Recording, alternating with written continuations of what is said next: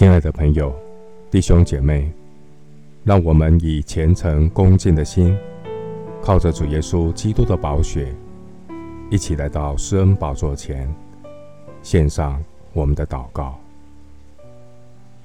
我们在天上的父，感谢神赐下生命的至宝——耶稣基督的福音，因着生命的宝贝耶稣基督。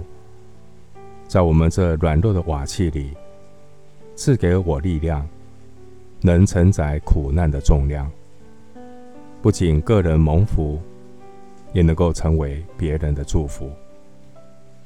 虽然四面受敌，却不被困住；心里作难，却不致失望；遭逼迫，却不被丢弃；打倒了，却不致死亡。身上。常带着耶稣的死，使耶稣的生也显明在我们身上。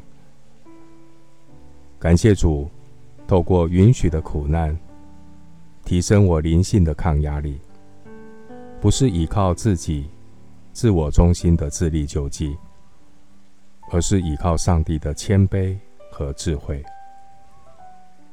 主啊，多少时候，我们常常是爱莫能助，心有余而力不足。明明有能力，却使不上力。你的话告诉我们，一生的果效是由心发出。喜乐的心乃是良药。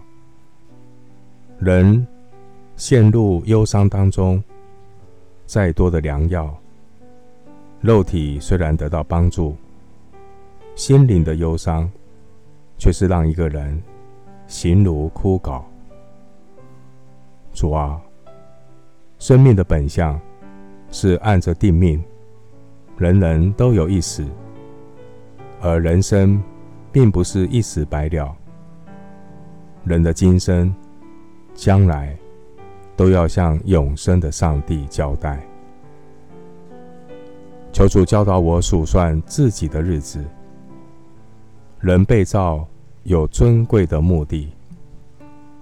感谢上帝赐下圣经这本人生的说明书，指导我如何活出人之所以为人的尊贵与荣耀。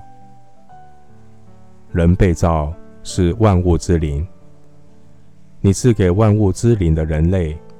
有不同于动物的灵性，人有被造的灵性。这灵性让人类懂得饮水思源，孝敬肉身的父母，纪念赐我们生命气息的创造主。当人类的始祖踩了红线，越过被造与创造的界限，喧宾夺主的罪恶。带来苦难和死亡。感谢主，借着耶稣基督代罪羔羊的救赎，洗净我的罪恶，得着人与神和好的真平安。谢谢主垂听我的祷告，是奉靠我主耶稣基督的圣名。阿门。诗篇。一百一十八篇十四节：耶和华是我的力量，是我的诗歌，他也成了我的拯救。牧师祝福弟兄姐妹，让上帝复活的大能带着你被赋予的能力，天天靠主得胜。阿门。